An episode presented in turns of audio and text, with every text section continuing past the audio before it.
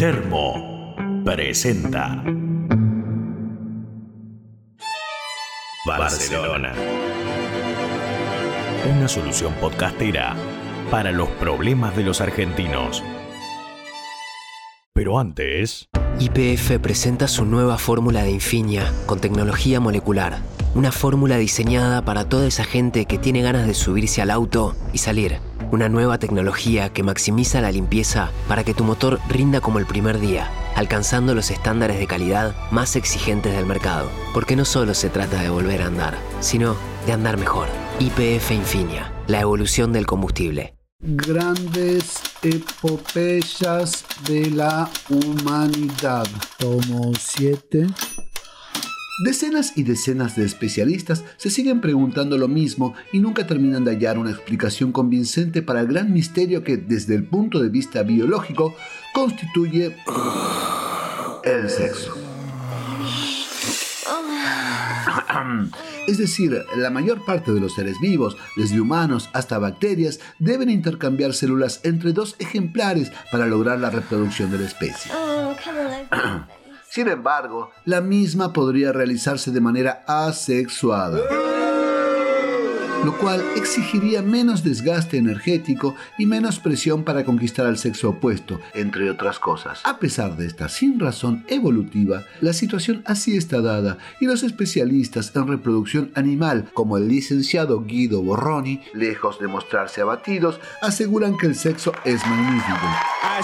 Más allá de momentos peores y mejores, el sexo ha sido siempre, o sea, desde el alba de los tiempos, algo bastante maravilloso y sumamente necessário. Suyo que el sexo existe desde que surgió el primer ser vivo, seguramente un unicelular que, de acuerdo con los analistas, habría sido muy parecido a los actuales Pityrosporum ovale o a los tan denostados verdes en solves. Es decir, seres constituidos por una sola célula, dedicados a la sola e inagotable letanía de comer, defecar y cada tanto, muy cada tanto, hacerse unos arrumacos con sus pares como caliente prolegómeno a un encuentro sexual en toda la regla. Sobre esta parte de la historia del sexo, los especialistas no tienen más que agregar. Al respecto, y con el gracejo propio de los miembros de la Universidad de Princeton, Susan Bloomingdale, una ex viceinvestigadora de la misma, muy poco entrada en años, afirma: Lo que sí, está claro que estos unicelulares manteniendo comercio carnal debía ser el espectáculo menos erótico y hot del planeta. Los miles y miles de millones de años que pasaron fueron puliendo las artes amatorias. El día que los humanos dejaron de ser meros primates y se transformaron en eso mismo, es decir, humanos, comenzaron una loca carrera por desarrollar las mismas. En el caso del hombre de las cavernas, se conjetura que el episodio carnal era más bien rápido y se desarrollaba en la posición del misionero, sin ningún ritual adjunto como el del jugueteo prologante o el detalle sexy de la lencería como muy orondo con su enorme sombrero circular lo define Sergio Rubín León de la Universidad de México. Eran prácticos, güey. Iban a lo que importa. La cópula era un trámite. Un trámite grato, eso sí. Pero el hombre pensaba más en la descendencia que en la cuestión erótica. Mientras que la mujer si le cuajaba, pues órale, que podía estar cocinando chilangas o pelando aguacates mientras el patener le inoculaba su miembro como siempre, es en la Mesopotamia, la muy pródiga tierra claramente enmarcada por los caudalosos, milenarios y benéficos entes fluviales constituidos por los cursos acuíferos del Éufrates y el Tigris, donde las artes del amor cambian definitivamente. Ahora sí, para los mesopotámicos, el sexo también era materia de disfrute, los más poderosos reyes, como el babilonio Nabucodonosor o el persa Artajerjes, gustaban de las esclavas sexuales y de los juegos coitales. Mientras que el alto clero ya exhibía una marcada vocación por los más niños.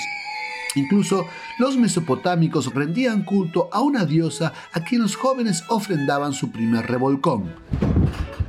Es también en la Mesopotamia donde surge lo que se considera la primera publicación erótica, constituido por unas tablillas con escritura cuneiforme que, en su portada, exhibían la imagen de un ano garabateado toscamente en la arcilla. Extra, extra, ya salió Mesoposex. Llévela antes de que se acabe. Por entonces, ya todos los pueblos habían desarrollado sus identidades sexuales y sus propios modos fornicacionales. Los hebreos, para evitar el pecaminoso contacto físico, efectuaban el acto a través de una frazada con un agujerito por donde el hombre pasaba su falo. Los primitivos celtas se introducían en el recto, a la manera de un dildo primigenio, unas vallas ligadas entre sí por hilos vegetales. En Egipto había mujeres que se dedicaban específicamente a la felación. Sobre la poderosa Cleopatra existe el mito no deconstruido de que le efectuó ese acto a más de mil soldados de su guardia imperial, lo cual explicaría el súbito declive de las fuerzas militares del imperio del Nilo. Los que sin duda le otorgaron un alto refinamiento a la copulación fueron los helénicos, es decir, los griegos. Verdaderos hedonistas organizaban vastas orgías todos contra todos y no trepidaban a la hora de entablar relaciones de neto corte homosexual. Mm. Eso es tuyo. Eso es tuyo, Adonis. No soy Adonis, ¿eh? Soy Basilios. Basilios, te felicito. ¿Lo viste a Leónidas? Creo que... Ah, es ese pie que se ve allá. Por su parte, los romanos tomaron la posta de los griegos y extremaron el hedonismo de los mismos con sus ya famosas bacanales o bacunus que terminaban siempre con digestivas justas del fornicio o forniceum. Mm. ¿Esto es tuyo, Giuseppe? Io non so Giuseppe, io sono Marcello y este è el mio amigazzo.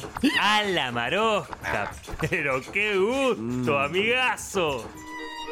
Los códigos legales eran, sin embargo, muy estrictos en lo que a moral sexual se refiere. Aquel que solo comerciaba carnalmente con su esposa o que no se ensartaba a un adolescente de manera regular era hostigado en el foro y constituía el reír de los vecinos.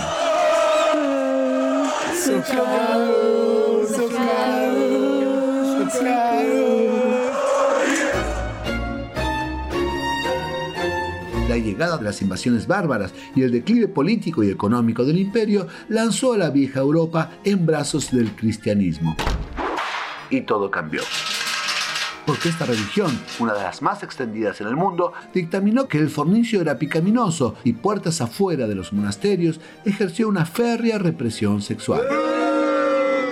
Fueron siglos muy duros para la plebe. El deseo y la pulsión eran malsanos y todo lo que atañera al erotismo se consideraba satánico. El comercio carnal, para los religiosos, tenía el único fin de permitir la subsistencia de la raza.